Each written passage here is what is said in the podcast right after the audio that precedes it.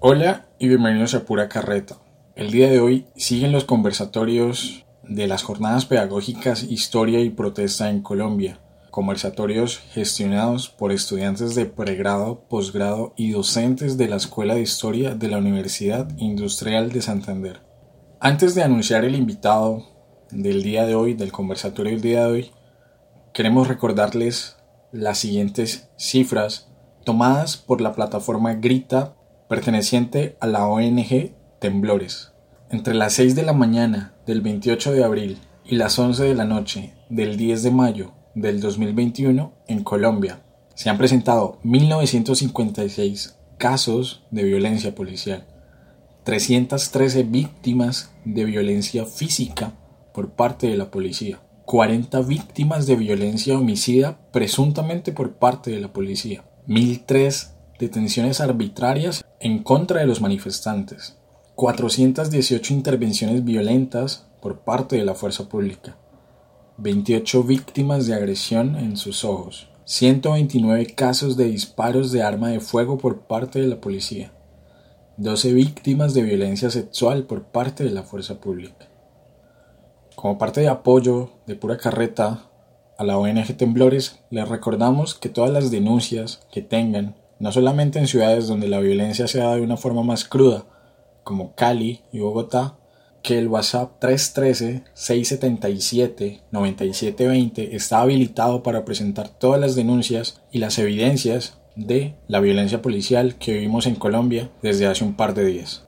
Habiendo dicho esto, el conversatorio de hoy, moderado por el profesor Helward Figueroa de la Escuela de Historia UIS, tuvo como invitado al profesor emérito de la Universidad Nacional de Colombia, Medófilo Medina, con el tema Paro Nacional 28A, Ubicación Histórica. Les recordamos a la gente que nos está escuchando, este conversatorio se desarrolló el día 11 de mayo en horas de la mañana vía Zoom y vía Facebook Live y pedimos excusas por las fallas técnicas que se hayan presentado durante el mismo, problemas de conexión, sonidos ambiente que se logren filtrar. No siendo más, acaba el conversatorio. Eh, buenos días, profesor Medófilo. Gracias por su, compañía, eh, por su apoyo en estas jornadas pedagógicas que venimos realizando desde la semana pasada, eh, lideradas por la Escuela de Historia, los estudiantes y profesores. Es para nosotros muy grato poder contar con su participación y máxima en estos momentos por los cuales atravesamos, que requieren que todos eh, pensemos que no, eh, por favor silenciar los, los micrófonos. Eh, ¿Me están escuchando, Juan José? Sí, profe, ya, ya silencié los micrófonos y ya. Bueno, entonces, como le decía profesor Medófilo, pues es muy grato poder contar con su participación. Muy seguramente sus aportes nos van a ayudar a comprender qué está ocurriendo. Eh, nuestras jornadas, eh, como lo dije al comienzo, son, las hemos llamado jornadas pedagógicas de la comunidad de historiadores WIS. Ya hemos tenido una sesión la semana pasada y pues esperamos tener más. Eh, voy a leer algunas palabras que considero claves para ubicarnos en este ejercicio. Comprender los actuales sucesos desde una perspectiva histórica resulta fundamental si queremos encontrar salidas viables razonadas y en paz. Hoy, desde el pasado 28 de abril de 2021, van 13 días de protesta, protagonizadas por los más diversos y múltiples actores sociales que comenzaron exigiendo el retiro de una reforma tributaria tremendamente lesiva para la mayoría del pueblo colombiano. Una protesta de reforma tributaria que demuestra una vez cómo las políticas públicas en Colombia terminan afectando a los sectores sociales sin capacidad de negociar frente a un Estado que se muestra complaciente con los gremios económicos y corporaciones que logran imponerle históricamente sus intereses privados y de ganancia por encima del bien público de la mayoría de los colombianos y que no son escuchados, creando una especie de Estado patrimonialista. Yo lo llamaría un Estado semicorporativo y tradicionalista. Una historia que ayuda a explicar por qué Colombia es el segundo país en América Latina después de Brasil con mayor inequidad social, siempre ocupando los primeros lugares a nivel mundial. Además, con una violencia casi endémica que ha generado más de 10 millones de víctimas, muchas de ellas desplazadas. Inequidad social y violencia que tal vez hoy se refleja en las calles de nuestras ciudades, donde los jóvenes se niegan a continuar con esta forma de gobierno si leemos sus carteles o escuchamos sus voces que invitan al cambio y a la resistencia. Un movimiento social urbano sin precedentes en la historia de Colombia, por su permanencia, masividad y capacidad de aglutinar las más diversas peticiones y sectores que se han visto afectados, aún más por las políticas públicas frente a la actual pandemia. Por cierto, la cual había logrado hacer entrar en hibernación las movilizaciones del 21 de noviembre de 2019. ¿Cómo explicar los recientes enfrentamientos entre indígenas y los llamados ciudadanos de bien que el pasado domingo en Cali dejó varios indígenas muertos? ¿Cómo explicar la suma de tantas peticiones en, en el pliego actual de paro y que el gobierno se niega a aceptar? ¿Cómo explicar la represión estatal que ha dejado más de 30 muertos y un número indeterminado de atropellos policiales, detenidos, agresiones sexuales y, y se nos dice hoy de desaparecidos? ¿Cómo explicar que llevemos 13 días en protesta y todavía no haya salidas claras ante esta crisis y se hable más bien del establecimiento de un estado de excepción, de un posible estado de excepción y la asistencia militar que muchos alcaldes eh, eh, a nivel local se niegan a aceptar? ¿Cuál es el papel que asumen hoy los medios de comunicación alternativos, particularmente el Internet? Son algunas inquietudes e interrogantes que esperamos abordar en estas jornadas pedagógicas y que cubren los siguientes problemas. Política de seguridad nacional y el derecho a la protesta, diversidad y pluralismo, los movimientos sociales en Colombia, las políticas públicas, particularmente la reforma a la salud, derechos humanos y derecho internacional humanitario, democracia y dictaduras en América Latina, Colombia, protestas, festividades y no, violencia, Patrimonio, monumentos y memoria histórica. Juventud, protesta y utopía. De las anteriores problemáticas, el pasado viernes comenzamos nuestro ciclo con la conferencia del profesor Jesús Aníbal Vergara con la conferencia titulada Política de Seguridad Nacional y Movilización Social. Hoy nos acompaña el profesor Medófilo Medina con la conferencia 28A, Ubicación Histórica. El próximo viernes el escritor Pablo Montoya con su conferencia Los lugares de nuestras memorias y, nuestros monumentos, ciclos que podrán ser vistos también por las redes sociales que apoyan estas jornadas. Como les decía, para el día de hoy contamos con la participación del historiador Medófilo Medina. El, el, profesor Medófilo Medina es licenciado en Historia de la Universidad Nacional de Colombia, PhD en Historia de la Universidad Lomonosov de Moscú profesor emérito de la Universidad Nacional de Colombia, profesor visitante de la Universidad Alcalá de Henares y de la Universidad Pablo Olavide en España, de la FLAPSO en Quito, Ecuador, del Instituto de Estudios Hispanoamericanos de la Universidad Central de Venezuela.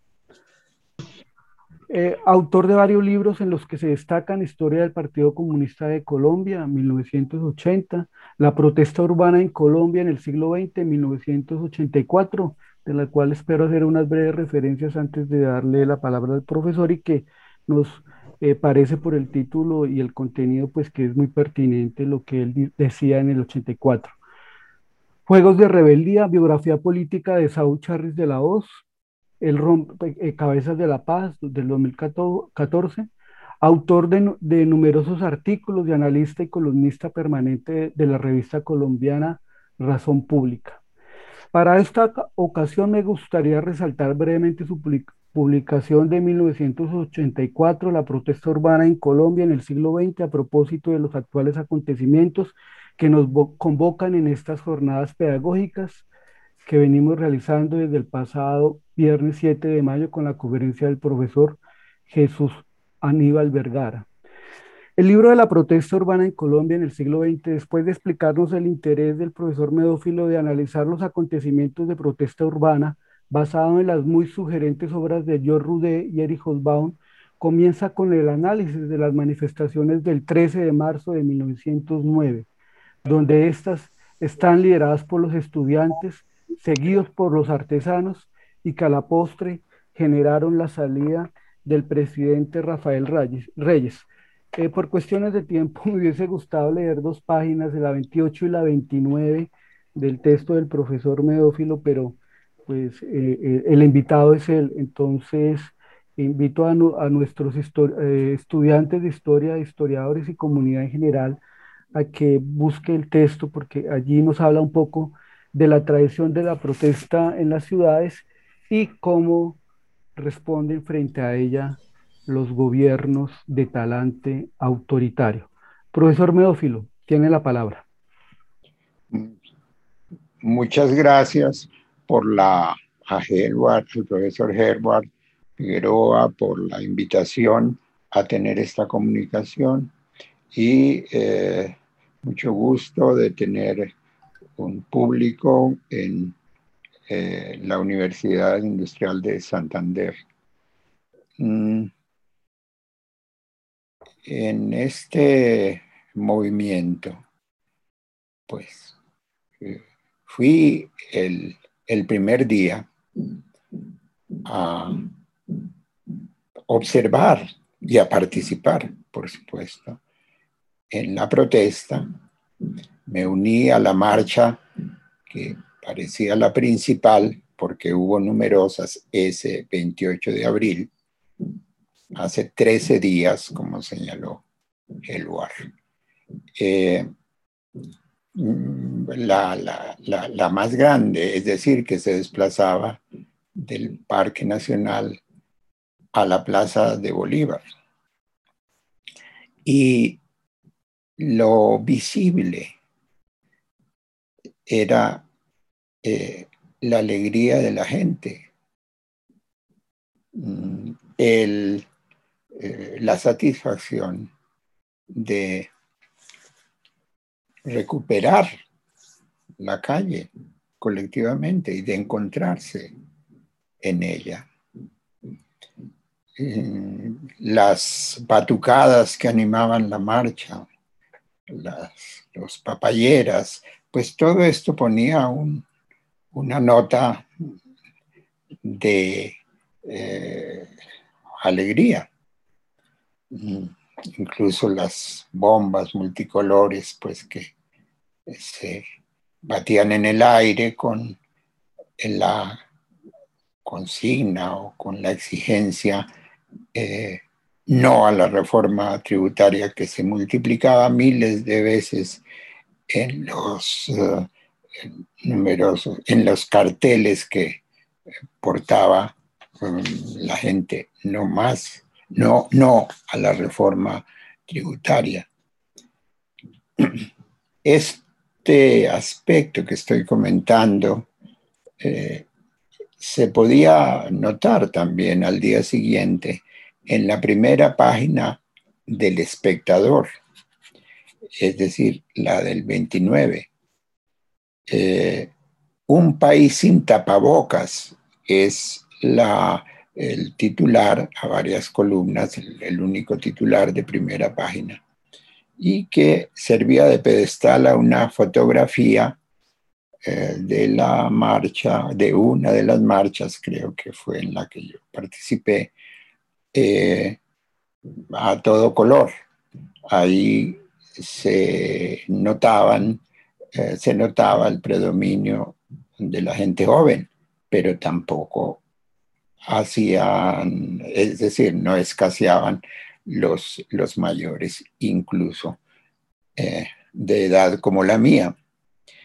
en el primer día ya se registraron hechos de violencia y eh, de, por parte de, de la gente en la protesta, pero que eran aislados, pero que fueron contestados desde el primer momento con desmesura por el SMAT y por la policía. Y esta nota no solo se va a mantener, se ha mantenido hasta ahora, sino que mm, adquirió niveles de gravedad que, que conocemos y que ha registrado el mundo. Eh, pero ya desde el primer, desde el comienzo del paro también, al lado de destacar esto que había señalado el espectador, pues está el titular del tiempo también del 29 de abril. Eh, el paro dejó dos muertos, decenas de heridos y daños materiales.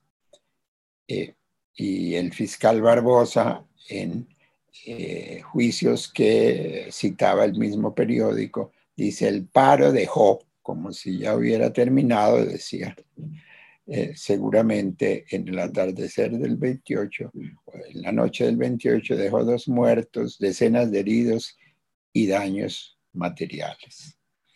Eh, una manera de, de envolver en, negativamente esta movilización eh, de tan grandes proporciones.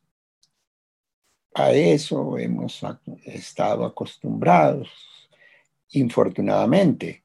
Es decir, yo creo que no debemos eh, tomar esto como reacciones normales.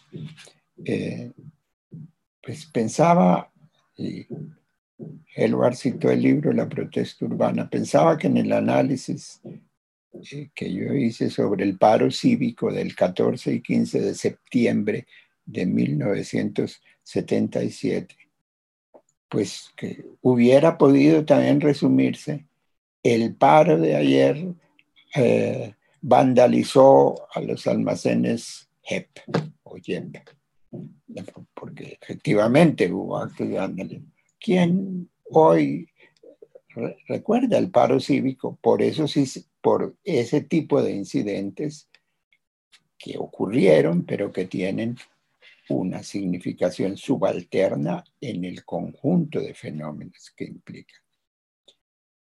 Eh, y por supuesto, la invitación infaltable desde el primer momento del expresidente Uribe. Eh, apoyemos, dijo en su Twitter, el derecho de soldados y policías de utilizar sus armas para defender su integridad y para defender a las personas y bienes del terrorismo vandálico. Ya, además de eh, mostrar su estímulo al uso de las armas contra la multitud inerme, está esto ya, un nuevo calificativo al lado de los otros que ha eh, puesto en en funcionamiento del centro democrático. Eh, terrorismo vandálico. Eh, no me refiero al transcurso día a día de los acontecimientos. El tiempo no lo permite y además son muchos, en cierto modo, inabarcables. Pero el 28A lanzó los puentes que permitieron unir después de una, pausa larga el 21N de 2019 con la lucha que se iniciaba. Para ello, el Comité Nacional de Paro jugó un papel importante porque había sido también el convocante del 21N. Desde ya quiero decir que estos movimientos no se sintetizan en eh, su dirección, digamos, en parte es formal, pero también real, eh, porque lo que vemos más frecuentemente hoy es que al lado de los movimientos sociales clásicos, particularmente el movimiento obrero sindical, pues participa una constelación de sectores y de liderazgos que em, responden a lógicas de, los movimientos identitarios o eh, de los movimientos culturales. Eh, eh, pero diría, y este es por un lado una fuente de, una base de riqueza del movimiento, pero por otro lado una dificultad para su dirección. Ningún sector puede eh, presentarse como, eh, una, como el liderazgo sobre el conjunto. El comité de paro debe compartir y debe echar bases para entendimiento con otros núcleos eh, que mm, coinciden en este movimiento, pero que descansan en cierto modo sobre otras pautas de acción. Pero además, en este movimiento, en, esta, eh, en, este gran tsunami que hemos vivido, que aún continuamos viviendo, pues eh, en motu propio participaron muchísimas, muchísimas personas, individuos que no están enrolados en movimiento alguno, pero que son un componente de la multitud que protesta. Pero en esto de las relaciones, y ya establecimos con el 21N, hay una relación más de mediano plazo. El siglo XXI se eh, inició o ha sido eh, en su segunda década un periodo de ascenso de las luchas sociales. Esto comenzó con el formidable movimiento estudiantil desde el 2011, que plasmó en la MANE su expresión organizativa y política importante. Movilizó mucha gente.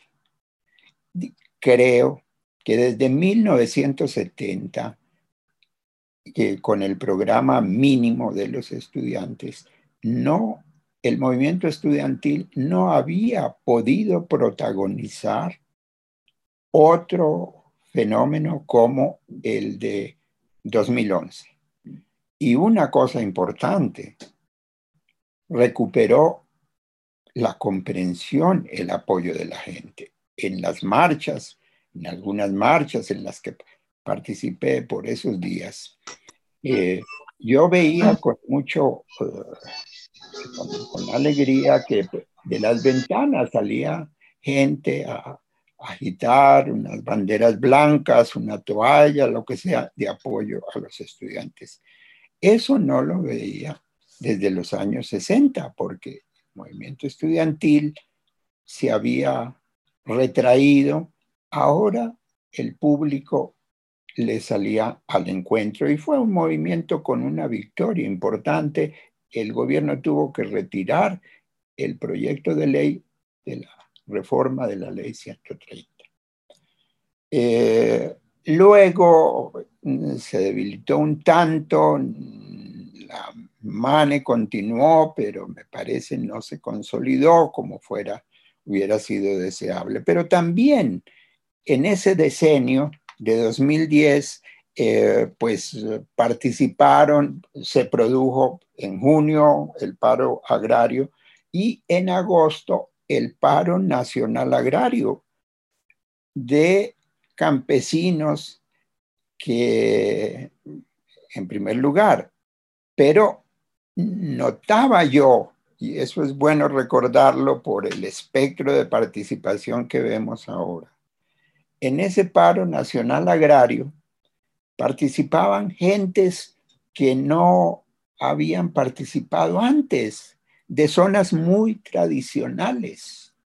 Por ejemplo, de esa zona en, cercana al pueblo de Cómbita y eh, cercana también a Tunja.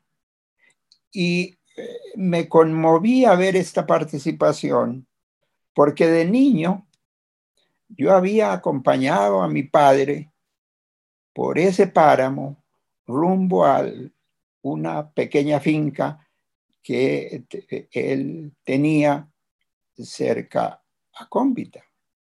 Y allí incluso veía lo que llamaban los campesinos las acanzas de papa, unas papas enormes, apabochas las llamaban. Pero esta gente era pues predominantemente conservadora. No, uno no podía pensar que un día con sus ruanas salieran a protestar. Los había visto yo en mi infancia de la mano de mi padre y ahora, pues no los individuos, pero ese sector social que sigue siendo papero, pues salía a estas protestas. Entonces, ese ascenso es necesario estudiarlo. Entre 2013 y 2017 se dieron numerosas mingas indígenas. Se produjo también eh, las movilizaciones, los paros cívicos en la ciudad de Buenaventura para pedir, eh, digamos, mm, solución a necesidades muy, muy básicas y sobre todo a una posibilidad de vida eh, frente al ataque de bandas sicariales, etc.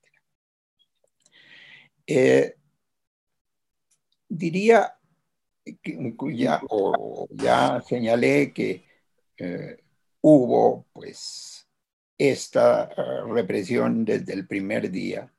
Ya eh, se decía que en el, en el primer día, eh, decía una noticia que pongo en comillas, el paro dejó dos muertos, decenas de heridos y daños materiales. Tres muertos ya en Cali en el entre ellos un niño indígena. Es decir, desde el primer momento comenzó esta parábola heroica de Cali, pero también cruel si se mira la represión. Eh, entonces, esa es la segunda relación que, que yo establezco, pues primero 21N, segundo el decenio de 2010. Eh, y bien, de, aquí tomo otro tema, el estallido, otro aspecto de la movilización, el estallido social. En, verdad el movimiento del 28A eh, se encontró con lo que ya había visto en algunos análisis, en economistas, eh, que la crisis económica que había comenzado antes de la pandemia y que tomó características dramáticas con los confinamientos, con la política de confinamientos severos, estrictos, eh, por localidades, en fin, siempre tuvo uno la impresión de que estaba frente a unos palos de ciego, a unas medidas no suficientemente estudiadas, eh, sin eh, evidencias de que efectivamente los confinamientos se comportaran como un instrumento adecuado para combatir el SARS-CoV-2, pero esto se seguía produciendo la ruina de pequeños y medianos empresarios y con ellos la reducción drástica de las capas medias en el país. Y por supuesto, la eh, agudización eh, de las necesidades más básicas y de alimentación de los barrios populares. Aquí en Bogotá, pues se eh, mostraban las banderas rojas que significaban que en la pandemia esas familias que izaban ese color no tenían que comer, que pedían auxilio eh, para no morir de hambre. Entonces, esto fue el caldo de cultivo del estallido social. Distingo entonces esas dos vertientes, el paro nacional y el estallido social. Porque el estallido social tiene mucho de, eh, digamos, intencionalidad individual eh, de, y de eh, movimientos regionales, barriales y movimientos identitarios. Pero hay mucha participación espontánea. Y esto se ve en Cali eh, y en Pereira, pero se ve también en, en las demás ciudades, digamos, en una proporción menor. En Cali, el distrito de Agua Blanca o el barrio Siloé, zonas urbanas de grandes concentraciones humanas, pero de superposición de muchas precariedades y miserias, de un desempleo mm, grande y creciente, es decir, donde la gente prácticamente anda sin empleo, la mayoría. También eh, en economías eh, informales y en economías ilegales. Esa presencia de las mafias en esos eh, barrios, pues son un factor mm, de disuasión de las tendencias más positivas. Pero todo esto determinado pues por una situación objetiva. Eh, entonces, el, en cierto modo, el estallido social hay que vincularlo no tanto a la mm, pequeña duración, como lo hice, y, a al corto plazo y al mediano plazo.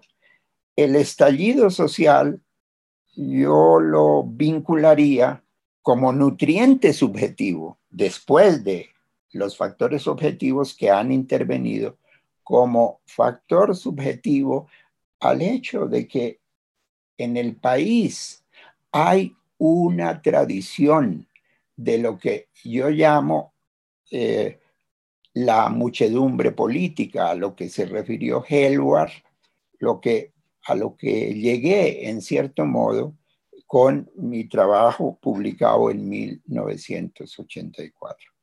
Pero yo seguí, es decir, rastreé esto, había trabajado en la historia contemporánea de Colombia por las necesidades de los cursos que daba, también por la investigación de la historia del Partido Comunista, que me había obligado a pasearme por el siglo hasta el año en que fue publicado.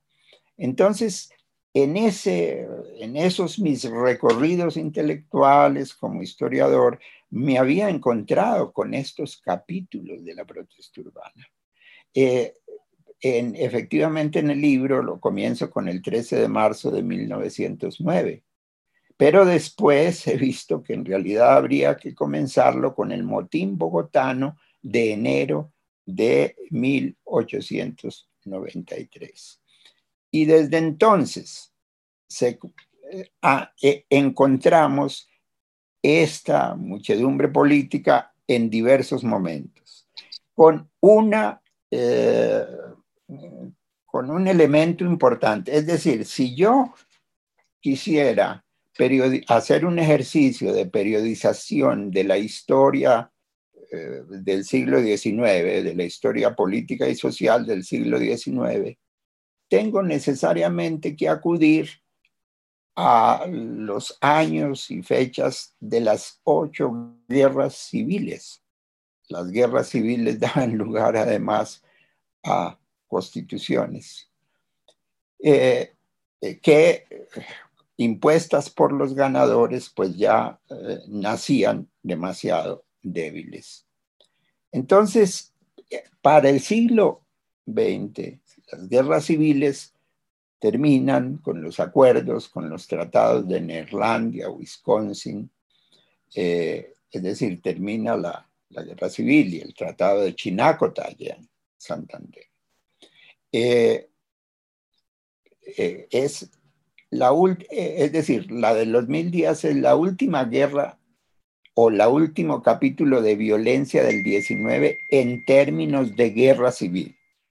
La violencia que va a venir en el 20 tiene otro formato, ¿no? Bien, la, la, violencia de los años 40, 50, o bien el conflicto interno, la guerra del Estado con la insurgencia. Son cosas distintas a lo del 19, pero yo haría una, una periodización profunda de la historia contemporánea de Colombia, poniendo en la base de cada corte de periodización estas movilizaciones. 93, 1909, 1929, 1936, 1957, 1977, 4 de eh, febrero de 2008. Bueno, estas movilizaciones, estos grandes, digamos, son momentos en que como que la olla de presión lanza la tapa al aire, se, se liberan energías. Claro, como en el siglo XIX, a lo largo de las guerras, siempre seguía el tema de las elecciones. Siempre las hubo, no se suspendieron, aunque la guerra era la que definía un poco el cambio de los grupos en el poder, pero se formalizaban elecciones. Como en el siglo XX, solamente un eh, periodo no eh, eh, nacido de una elección, sino de un golpe de Estado en 1953, el de Rojas Pinilla, una dictadura que duró poco en el 57 y que sintomáticamente termina, culmina en un movimiento cívico, el de el paro de los primeros días de mayo, que termina el 10 de mayo con la caída del dictador y que tuvo en Cali su epicentro más importante. Allí el paro cívico del, del 57 fue el más importante, aunque se desarrolló en diversas ciudades, en otras ciudades de Colombia. Entonces Cali ha estado otra vez a la cabeza. Entonces, pero digo, estos acontecimientos nutren lo que ahora yo llamo el estallido social. Eh, y, eh, por supuesto, hay un potencial en todos los acontecimientos de cambio político muy importante. Ahora, en, las, eh, en esos capítulos últimamente me he nutrido de eh, también las, la teoría de Hart y Negri sobre lo que ellos llaman la multitud. Yo no comencé por ahí, había comenzado con otros autores. Eh, Loy que relaciona pues eh, los movimientos, estos movimientos abigarrados con la existencia de grandes sectores marginados, etcétera, es una visión que he seguido eh, enriqueciendo. Eh, entonces, estos movimientos con una influencia innegable no necesariamente producen resultados positivos. Yo puedo enumerar en los varios movimientos que he estudiado, en unos ha habido un resultados positivos, el 29. Ahí cayó la hegemonía conservadora, como escribía Gerardo Molina se formalizó en febrero de 1930 en las elecciones, una campaña electoral muy corta en que ganó el Partido Liberal, que decidió a última hora lanzarse a las elecciones porque hasta febrero del 30 tenía, predominaba la idea de que había que apoyar al menos malo de los candidatos conservadores. ¿Qué los hizo cambiar? El paro, la movilización del 6 al 9 de junio del 29. es, es apasionante seguir ese movimiento. Encontrarán ustedes algún reflejo en el correspondiente capítulo de mi libro La protesta urbana. Pero el paro, pero el, el, 9 de abril del 48 fue también un vasto movimiento de protesta, indignidad, eh, eh, un levantamiento popular espontáneo que se protagonizó, se llama el Bogotazo, pero se, lo llamaron el Bogotazo, pero en realidad eh, se expresó en muchas ciudades y pueblos del país.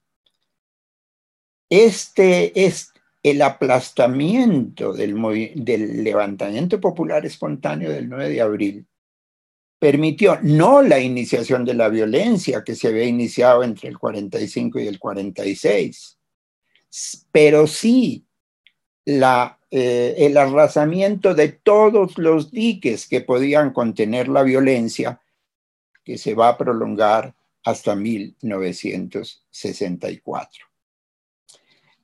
Entonces, eso fue un resultado negativo porque las fuerzas en el poder eran suficientemente fuertes, la oposición eh, liberal había sido muy golpeada y la oposición de izquierda era eh, minoritaria. Entonces, allí esa fuerza política de la derecha pues permitió ese resultado, esa deriva.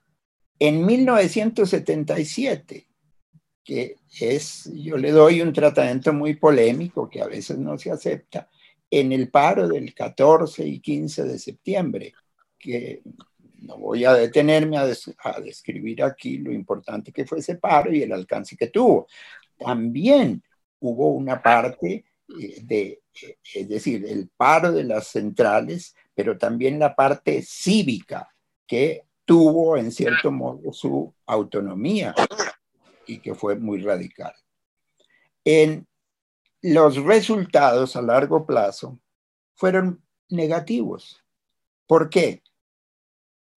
No por el paro que fue importante y que puso las bases de, de cambio hacia una democratización, sino por la manera como analizaron las fuerzas en el escenario político ese paro.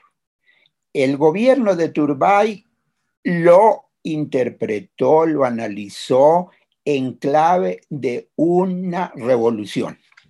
Dijo, aquí venía una revolución y eh, puede ensayarse nuevamente, debemos prepararnos para eso. Adoptó el Estatuto de Seguridad. Comenzaron las eh, torturas, no eh, en general en el país, que con respecto a los campesinos se habían aplicado a lo largo del siglo XX, pero sí en relación con sectores urbanos fue una cierta novedad y grave.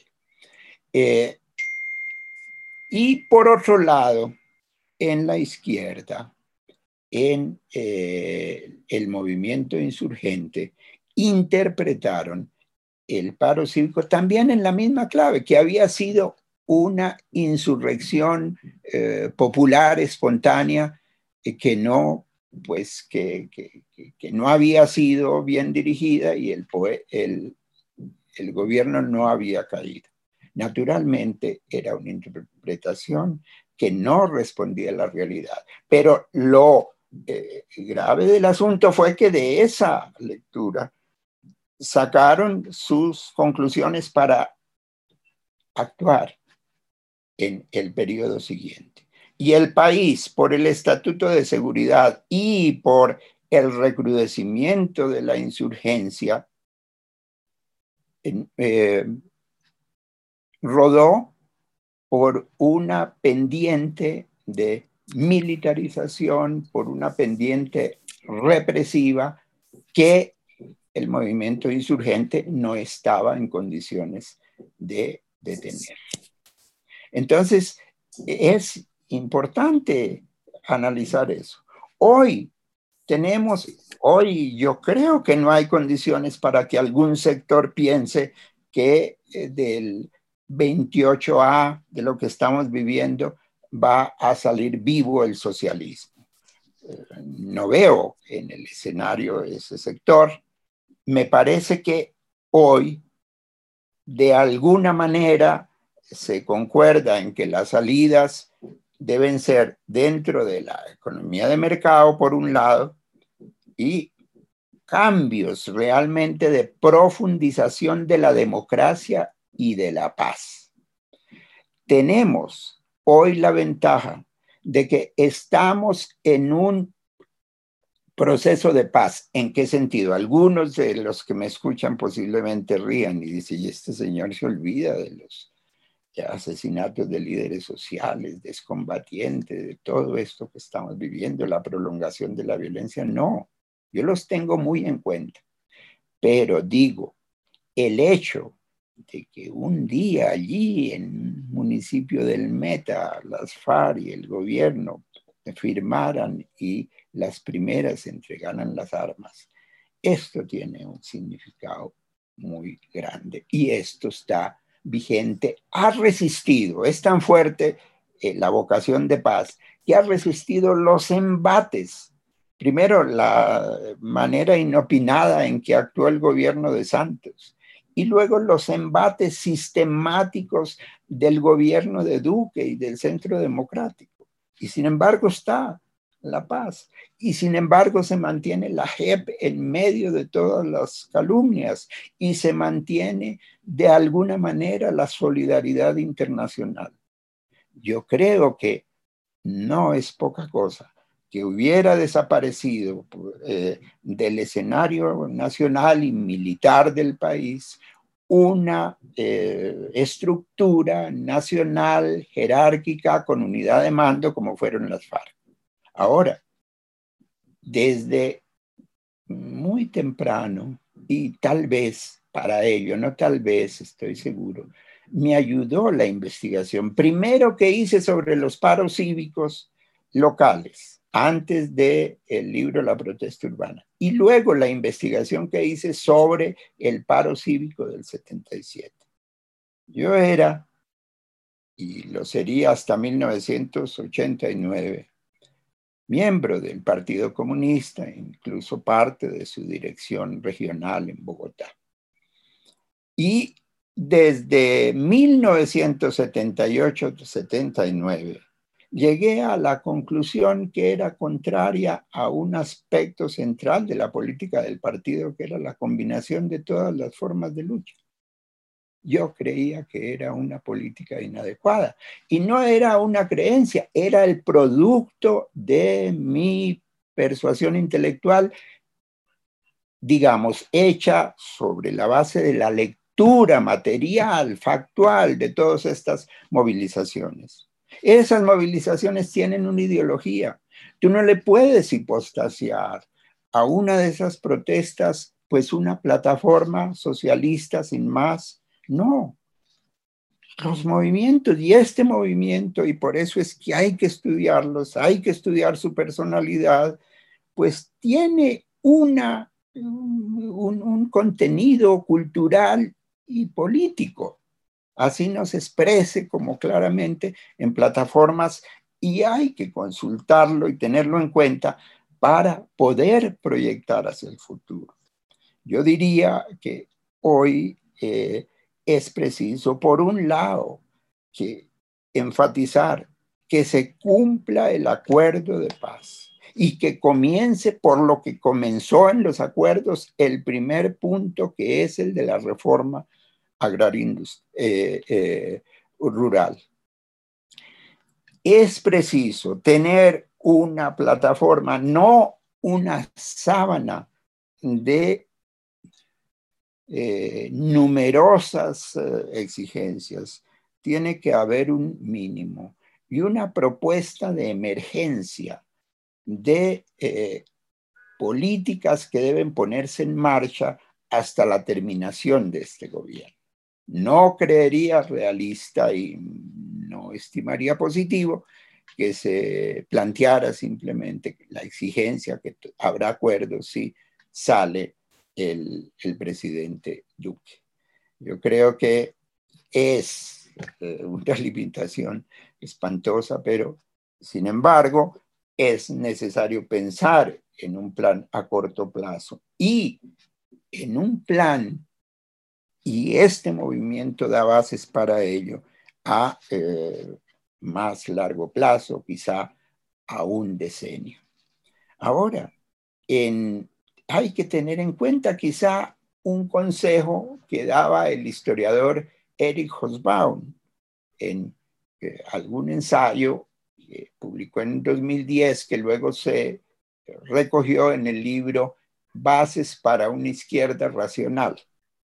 Y Hosbaum afirmaba lo siguiente, no se había visto un momento después de la revolución industrial y de finales del siglo y de los y de la industrialización a finales del siglo XIX, una época en que nos encontráramos con un capitalismo militante, un capitalismo que, por supuesto, le dio lugar al neoliberalismo decía, hay una militancia del capitalismo que no se había visto antes. Y mientras tanto, él constataba una dispersión, un debilitamiento del campo socialista, claro, vinculado también a la crisis del socialismo real en Europa Oriental y a la reorientación hacia la renovación capitalista en China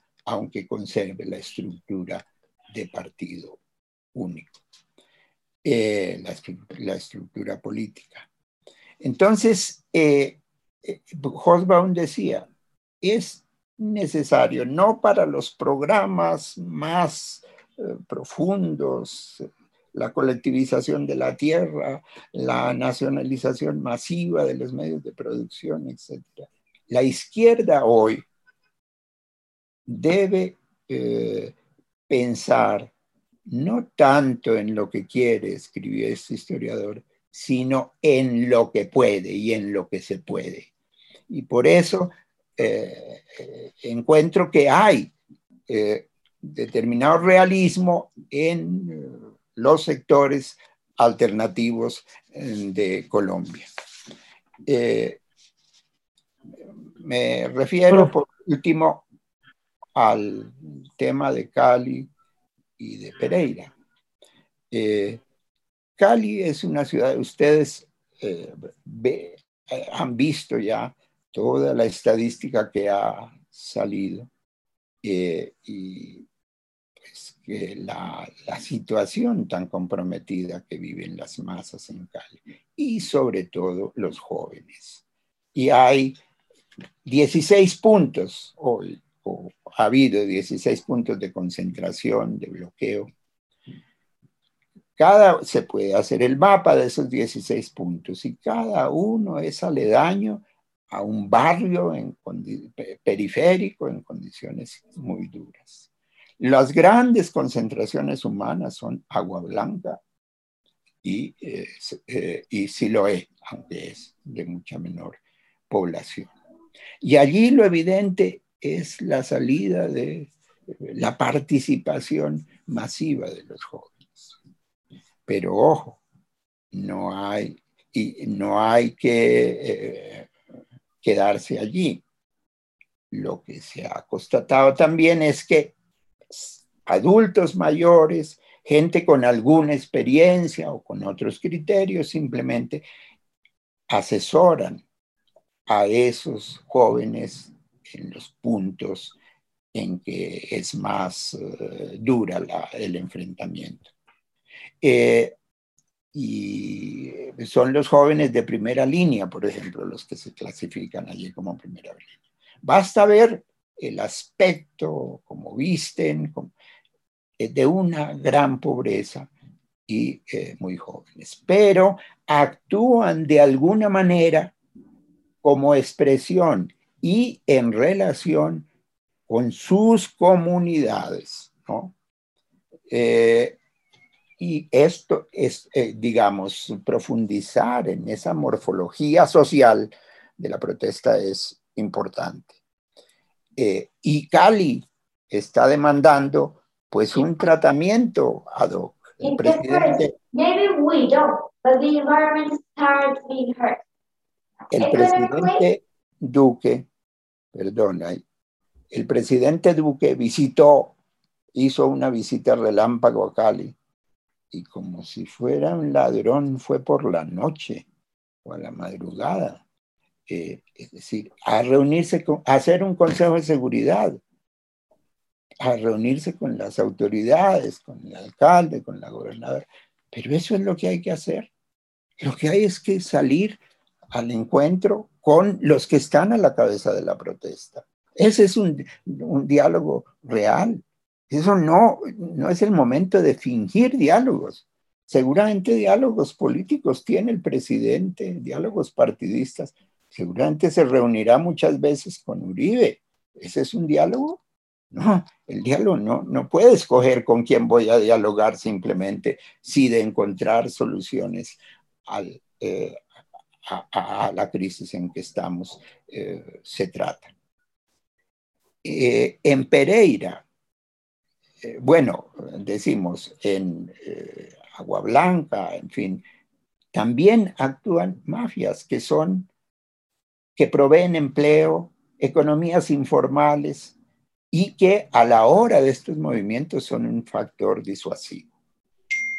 En, venturosamente a Cali llegó la minga indígena, especialmente la encabezada por el CRIC, se ubicaron en Jamundí durante unos días les fue dado a minorar el enfrentamiento, intervenir con la policía, con los manifestantes, pero esto eh, revolvió las tripas a, los, a la dirigencia social y política de Cali, que es muy racista y que está muy entreverada con las mafias. De Ciudad Jardín salieron a señalar a los indígenas, pero más que señalarlos, estos hombres que ustedes vieron en videos vestidos de blanco al lado de camionetas blancas disparando, estos son eh, paracos, son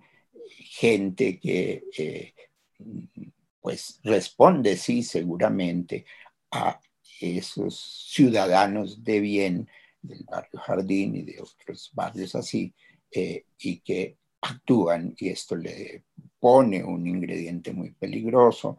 Eh, el domingo nuevos, nueve eh, indígenas heridos, algunos de gravedad, los indígenas, la Minga ha señalado que se quedará en Cali, que sienten la necesidad de su presencia y de prestar solidaridad, que en un momento eh, disminuyó eh, tensiones. Ahora. Profesor. Sí.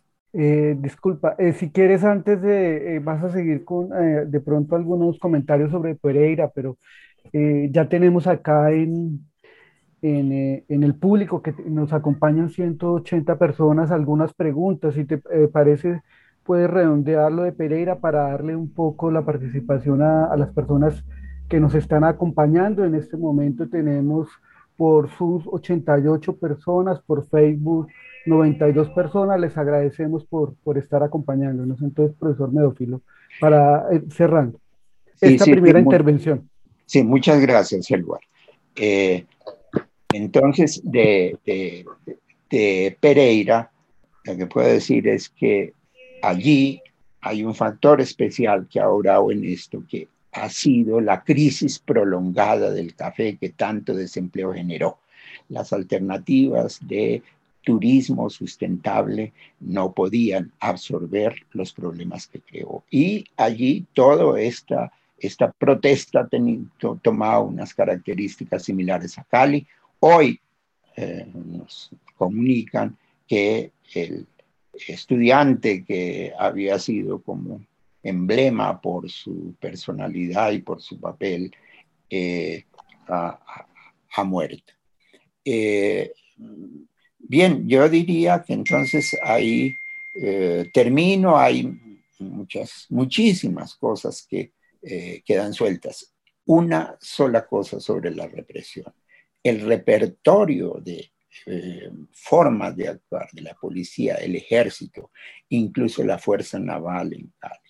El uso de y el accionar con eh, tropas helicotransportadas. El descenso de un helicóptero como, el, como en, en Bogotá, eh, en una nube de otros, en, en, un convoy de otros helicópteros, pues es una cosa, un reflejo de que se, traslada un poco la guerra con la insurgencia a escenarios, eh, mm, escenarios eh, urbanos y sobre todo una guerra contra la juventud, que para el 8 de mayo ya registraba eh, confirmados 43 muertos. Ya. Eh, gracias, profesor eh, Medófilo, por su intervención. le recordamos a nuestros personas que nos están acompañando por estos medios que pueden hacerle preguntas al profesor. ya tenemos acá unas cuatro preguntas, voy a leerlas. Destacaría de, de la intervención del profesor Medófilo, que ahora nos va a seguir acompañando dándole respuesta a estas preguntas pues la invitación que nos hace él para que como historiadores miremos el siglo XX como un periodo que también se puede eh, periodizar, un, siglo que se puede periodizar eh, a través de la protesta social, así como en el XIX se hizo a través de las guerras civiles. También la invitación que hace el profesor Medófilo es que es posible eh, entender ese siglo XX a través de la protesta, comenzando desde 1893 eh, pues eh, los hitos que él nos mencionó en su exposición, nos me parece una invitación bastante sugerente. Eh, también el, el, llamado que nos, nos hace a, que en estos momentos se hace necesario que haya un programa mínimo que logre generar un espacio de diálogo, dado que hay una infinidad de peticiones que resultaría imposible sacar adelante, y su énfasis en hablar de, de que en este momento hay un estallido social que acompaña el paro que comenzó desde el 28 de abril de 2021, en el cual llevamos 13 días. Eh, tenemos varias preguntas, profesor Medófilo, para que por favor las tenga en cuenta. Eh, la primera eh, dice lo siguiente, estas han llegado por Facebook y por el Zoom. Autores como Tarro, Tile y Milucci insisten en que las movilizaciones sociales se logran incrementar por las oportunidades políticas que permiten su visibilización. Es posible que la desactivación del conflicto eh, eh, generado a través de los diálogos de La Habana permita que haya ese resurgir del movimiento social? es la primera pregunta. es decir, que si la desactivación del conflicto, en este caso con un actor como las FARC ha permitido que estas movilizaciones tomen más fuerza. Eh, la segunda pregunta es, ¿cómo lograr un cambio radical de esta historia de violencia y opresión? Eh, la tercera eh, viene por acá, por, a ver si la puedo leer, por el Zoom, el WhatsApp del, del, del Zoom. Pregunta Carlos Durán, el, el profesor habló de, tender puentes entre los organizadores originales del paro con otros sectores que no, se, que no sabía que iban a emerger. ¿Cómo podría realizarse esta dinámica en este momento? Hay, hay un desconocimiento de la identidad y la unidad que podría tener un movimiento mejor organizado. ¿Podría ayudar a manifestaciones menos violentas? Son las preguntas que hacen acá. Em, otras preguntas eh, que nos llegan por Facebook. La participación de la juventud en, esta, en este paro ha sido única históricamente. Eh, ya existen antecedentes. Em, profesor, ¿qué opina usted acerca de la vieja consigna de elevar el nivel de conciencia de las masas que participan de la protesta social en el país. Por ahora las dejamos ahí. Profesor Medófilo. Eh, muchas gracias por las preguntas. Eh, la primera, las movilizaciones políticas están, digamos, favorecidas por eh, los eh, acuerdos de paz, o, como dice quien pregunta, pregunta por la desactivización eh, del conflicto, eso es evidente. Y lo capté yo en, en el paro nacional agrario ya. Mejor dicho, yo hice relación a esa reactivación de los movimientos sociales y de las luchas desde comienzos del segundo decenio del siglo XXI. Y eh, una anécdota quizá. Recuerdo algún vídeo eh, en Tunja, en la Plaza de Bolívar. Le preguntaban, eh, le preguntaban sobre el paro nacional agrario a una señora de cierta edad. Eh, y ella se mostraba muy contenta con el paro. Y la segunda pregunta fue, pero señora, ¿no cree, no ve usted que detrás de esto eh, están las FARC? Y era ya 2013, ya estaban las conversaciones de La Habana. Y la señora, por toda respuesta, lanzó una gran carcajada. Es decir, no le merecía pues eso ninguna consideración, sino simplemente un, eh, eh, eh, hilaridad. Entonces, creo eso y mm, es cierto, el general Zapateiro, el fiscal general de la Nación y por supuesto el Centro Democrático, pues, y Duque, hablan de las disidencias de las FARC y de que están allí detrás de las eh, movilizaciones.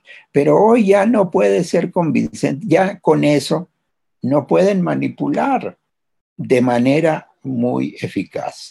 Habrá quienes creen, seguramente, y sobre todo quienes utilizan la, gente que se llama bien del barrio Jardín de Cali, pero más allá eso perdió eficacia las disidencias están ya en una lógica que crecientemente será del narcotráfico y sin ninguna articulación eh, nacional. Eh, eh, ¿Cómo, dice una pregunta, el cambio radical de la situación de violencia y represión que se vive? no es susceptible esa pregunta de ser respondida puntualmente. Bueno, este es el camino. Yo creo que sí eh, subrayar que no habrá cambio eh, de verdad sustantivo, importante, sin la incorporación de las masas, de grandes sectores de masas. Y que finalmente, como las cosas tienden a uh, recogerse en elecciones que los, eh, digamos, las fuerzas políticas alternativas se comprometan en el examen eh, consciente, profundo, de todo lo que en estos días ha ocurrido y de la gente que ha salido de las calles y de las formas para incorporar, porque antes, no sé ahora, la izquierda es muy prescriptiva y simplemente señala enfáticamente lo que hay que hacer, pero eh, no se ha ocupado eh, del estudio profundo de esas realidades y de las formas ideológicas que tienen las muchedumbres que no son eh, las de la izquierda radical, aunque puedan tener pautas muy radicales de acción. Eh, ¿Cómo podría eh, encontrarse fórmulas para, digamos, conciliar y potenciar la cooperación, la coordinación, el de las eh, directivas del paro nacional con los otros medios y con las otras instancias de participación que hay y incluso con los individuos. Claro, en los individuos no actúan tan individualmente. Lo que vemos en Cali es que están en conexiones con las comunidades de los barrios. Entonces ahí hay unas posibilidades ciertas de algún tipo de coordinación. Eh, igual con los movimientos que actúan sobre plataformas identitarias el movimiento feminista, los movimientos de LGBTI, eh, los movimientos barriales. En Bogotá hay barrios que ya, como Teusaquillo, han consolidado una tradición de participación.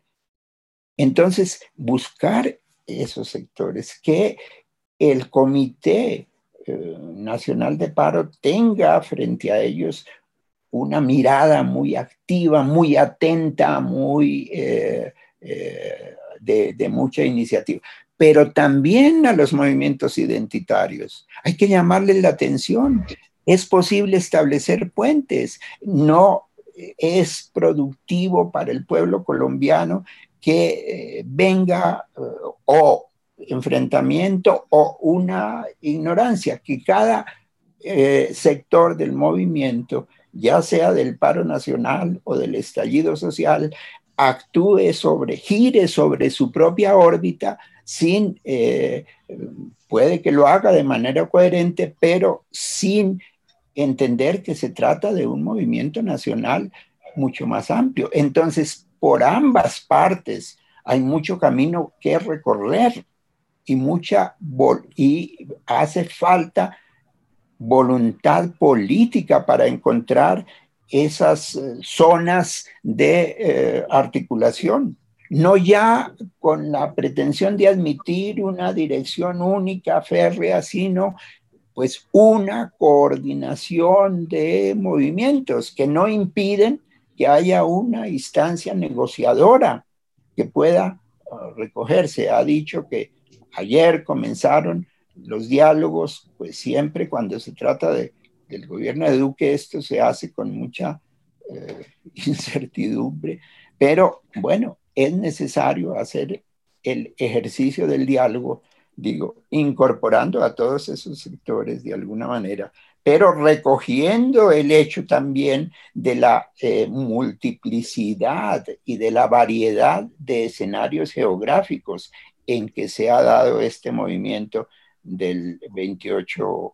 Eh, eh, cómo elevar la participación, elevar el nivel de, de conciencia, se dice las preguntas. Yo creo que en la medida, pues, estos jóvenes, por ejemplo, de primera línea, eh, que se llamaron de primera línea en Cali, seguramente saldrán de este movimiento con un nivel de politización que antes no tenían, que el 28 no tenían, que ha sido buena la cooperación con eh, y, la presencia de miembros de la comunidad de otras eh, edades. Seguir el diálogo, seguir la pista a esto que se proyectó como los jóvenes de la primera línea es muy importante para saber y para ver en qué medida se logran acuerdos en el plano político. Hay que ser incluso obsesivos. Este gran movimiento no puede dejar de producir resultados hacia la democratización. Y si no los produce en esa dirección, los producen el centro democrático los producen en otra dirección, conmoción interior, instauración de un Estado fascista, eso también puede estar en el orden del día. Y eso debe movernos a la amplitud de concepción y a los métodos y hábitos de, eh, lucha.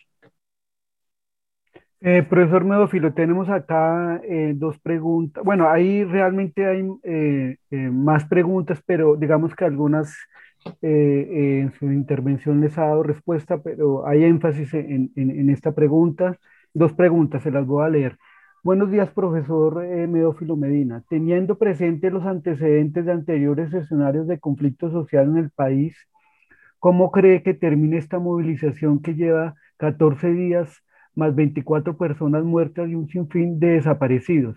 ¿Cómo cree que termine esta movilización que ya lleva más de, eh, teniendo presente que no ha habido una respuesta del presidente Duque, pues ha sido indiferente con el pueblo y que no existen figuras representativas como tal en este paro nacional. Es el pueblo como tal el que alza su voz. Y la siguiente, pregunta Jefferson Corredor. Profesor Medófilo, gracias por su disertación. Mi pregunta es, las movilizaciones de Chile en el 2019 llevaron a un cambio, eh, aquí me apareció otra, eh, espera un momento, eh, llevaron a un, a un plebiscito para cambiar su constitución. En su opinión, ¿deberíamos pensarnos en modificar nuestra constitución del 91? Eh, en este momento eh, tenemos una participación importantísima en Facebook y en, el Zoom. Ahora nuestro máster nos dirá el número exacto. Esas dos preguntas, profesor. La de eh, la propuesta de, Chile, que hubo un plebiscito, y, y como las salidas, insisten en, en salidas, las preguntas. Y es muy positivo, pues, que en las preguntas se refleje esta tensión y este interés por pensar y por exigir eh, salidas. Y se pone un ejemplo. En Chile, eh, pues se plantea eh, la nueva constitución, planteó el movimiento. En Colombia, no creo que sea descabellado pensar que deben ponerse las bases de un movimiento por una nueva constitución. ¿Por qué? La constitución del 91 fue muy rica en erigir fórmulas de participación, en eh, medidas y dispositivos de defensa de los derechos humanos, eh, pero en, materia, por ejemplo, económica, eh, consagró todos los elementos del neoliberalismo. ¿Y cómo es? Con eso no es posible continuar indefinidamente. Ahora, yo creo que eh, no sería en este momento eh, lo oportuno plantear el cambio de constitución, pero que en eh, la conformación de una plataforma que debe ser en primer lugar de afianzamiento de la paz, de cumplimiento de los acuerdos de paz y de democratización del país, pues que en el horizonte se inscriba esa necesidad y posibilidad de buscar la reforma de la constitución del 91, sobre todo en ese plan eh, de la economía en esa interpretación que eh, se hizo en la Constitución y que se ha usado así, que es que el Banco Central tiene autonomía, eh, pero frente a los poderes nacionales, pero no frente al Fondo Monetario Internacional y ahora frente al Foro de Davos, etcétera. No, ahí no, ahí es la aplicación de las políticas que sugiere el Banco Mundial y el Fondo Monetario Internacional. Entonces, eso hay que verlo, eso está en la Constitución eh, del 91. Y eh, por, otro lado, digo, en el nivel de conciencia, eh, en los movimientos mismos, pues son una cantera donde un horno donde se producen modificaciones eh, del, modo de pensar de la gente gracias a su experiencia, pero las fuerzas organizadas, los sindicatos, incluso los movimientos identitarios deben eh, contribuir a crear esa conciencia y un espíritu nuevo de que hay que coordinar esfuerzos, de que cada uno no puede ir por su lado. A mí me desesperaba en cierto modo ver en marchas en Bogotá unas torrentes iban hacia la Plaza Bolívar en días posteriores al, al 28A y otros eh, corrientes avanzaban por la otra eh, por el otro carril en la séptima, hacia el norte, quizá hacia el parque de los hippies. Digo yo, pues cada, cada uno en cierto modo va por su camino, por su, por su carril, no eh, sin preocuparse de cómo armonizar de alguna manera. Eh, es. Ahora, alguien hablaba de los veintitantos muertos eh, en, en, en RAI o en RAI International pues en esa organización yo veía su boletín del, eh, del 8, y, del 8 de mayo, y presentaba homicidios 43, decía, es Human Rights International, no Human Rights Watch, sino Human Rights International. Eh, homicidios 43, decía 42 confirmados, uno en verificación heridos 1.330, 1.040 eh, civiles y 290 policías de esos heridos. Desaparecidos 105, es decir, esta era la última cifra porque antes habían rondado los 600 desaparecidos, ellos confirman y dan para el 8 de mayo esta cifra que de todos modos es eh, grande. Profesor Medófilo, ya estamos por, por culminar, eh, sigue habiendo muchas preguntas que nos llegan por Facebook, eh, pero pues por cuestiones de tiempo quedamos que iba hasta las nueve y media.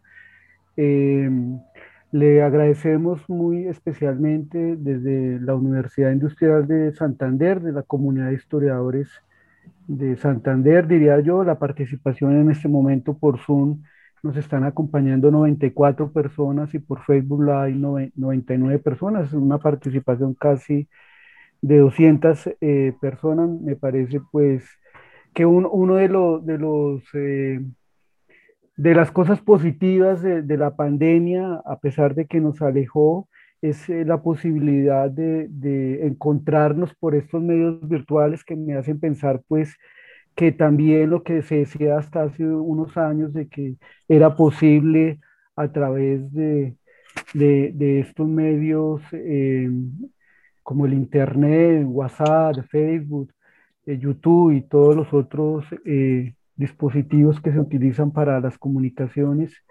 que era posible encontrarnos y, y, en efecto lo que, lo que vemos eh, eh, en estos momentos es que muchas de las movilizaciones que se han realizado en el país se han logrado convocar a través de, de estos medios eh, y lo estamos viviendo en estos momentos. profesor Meófilo, yo a diferencia de, de, de usted, me, no me preocuparía tanto que unas marchas fueran hacia un lado y otras hacia otro y que pareciera que hay cierta anarquía en la, en la movilización. Siempre en Bogotá las marchas comenzaban por la séptima y la gente que se daba cuenta de ellas era la gente que vivía por la séptima y terminaban en, la, Plaza de Bolívar. Eh, el hecho de que eh, haya manifestaciones en el norte, sur, centro, occidente de Bogotá eh, también nos demuestra la fuerza y diversidad de esos movimientos sociales. Y alguien decía que también, pues, eh, la incapacidad y la represión que el Estado ha asumido en Bogotá y en otras ciudades es por la incapacidad que tiene de poder controlar estas manifestaciones que desbordaron la capacidad de, de fuerza represiva o de control a este tipo de manifestaciones, porque no hay capacidad policial para poder controlarlas. Yo, yo lo veo como, como, entre comillas, como algo positivo en el sentido de que esa hegemonía que nos tenían acostumbrados las izquierda, la izquierda tradicional, el, el, movimiento social organizado, pues se fracturó.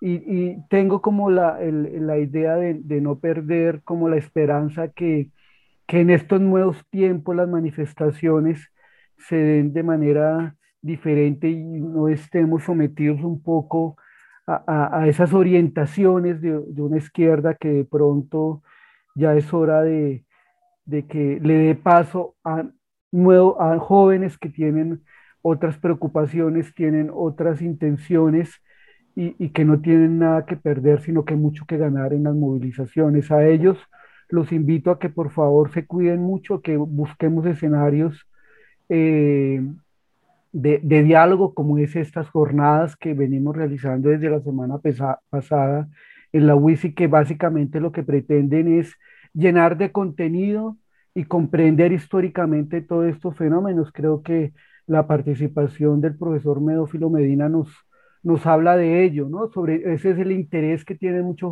jóvenes, saber qué, qué ocurrió, por qué eh, podemos tener una perspectiva histórica, como lo dice el profesor Medófilo, de los movimientos sociales en Colombia. No olvidemos que los movimientos sociales en Colombia y en el mundo, gracias a su organización, han presionado cambios sociales. No olvidemos que es a través de la movilización social en sus diversas eh, manifestaciones y que el profesor Medófilo nos invita a que nos encontremos eh, eh, y no nos eh, quedemos demasiado en, en, identidades pequeñas, sino que logremos generar pliegos mínimos a propósito de los años 60 y 70 eh, creo que, que, estos espacios nos permiten hacer este tipo de discusiones. Le agradecemos al profesor Medófilo por, por estas, estos llamados, por, por su propia experiencia, por recordarnos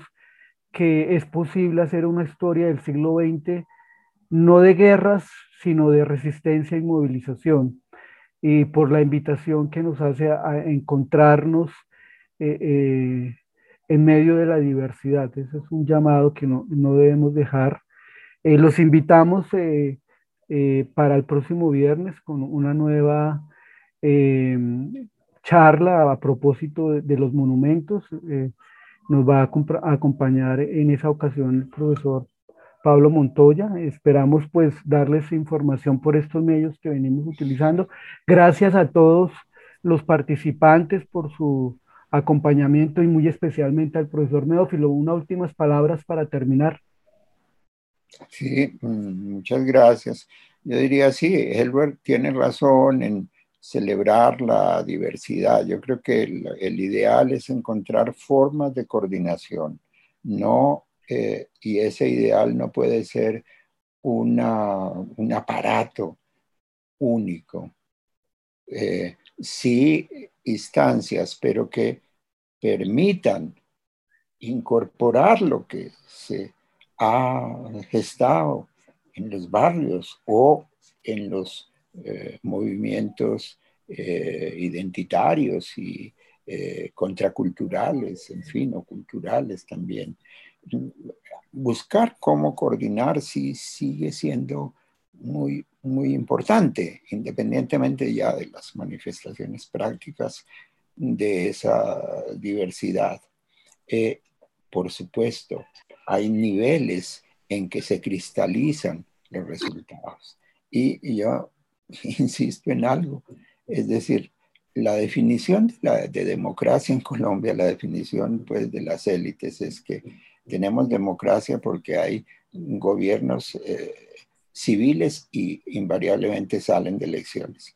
Pero esas elecciones que llevan dos siglos de vida republicana realizándose siempre reproducen las patologías eh, electorales y eh, incluso incrementándolas. Entonces, eh, y que no gobiernen, que no aparezcan directamente los militares. Pero en esta ocasión, por ejemplo, ¿qué hace el presidente Duque? entregarle pues muchos de los elementos del manejo de la situación al general Zapateiro, que muestra en sus uh, dicterios pues cierta eh, psicopatía. entonces, eh, ¿qué, élites civiles son esas que...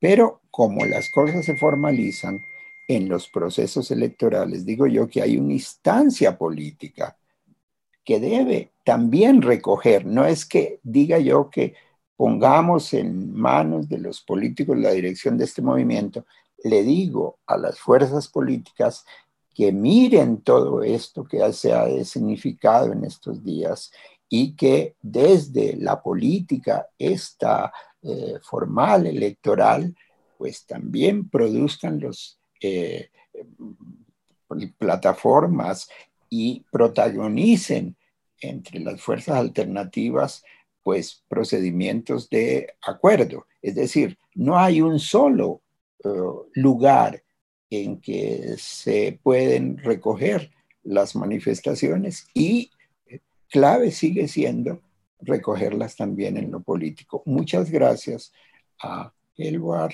por la invitación, a los colegas de la historiadores de, de Santander, a todos los que han asistido, a quienes han hecho preguntas que me han parecido sin ánimo de halagar superficialmente, que me han parecido muy interesantes y que si esa tónica de las preguntas se mantiene, pues realmente haremos en toda esta eh, coyuntura importantes aprendizajes. Gracias. Gracias, por, profesor Medófilo, gracias a, todos nuestros internautas, como creo que se dice hoy en día. Eh, y bueno, nos veremos el viernes. Hasta luego. Hasta luego, profesor Medófilo. Chao.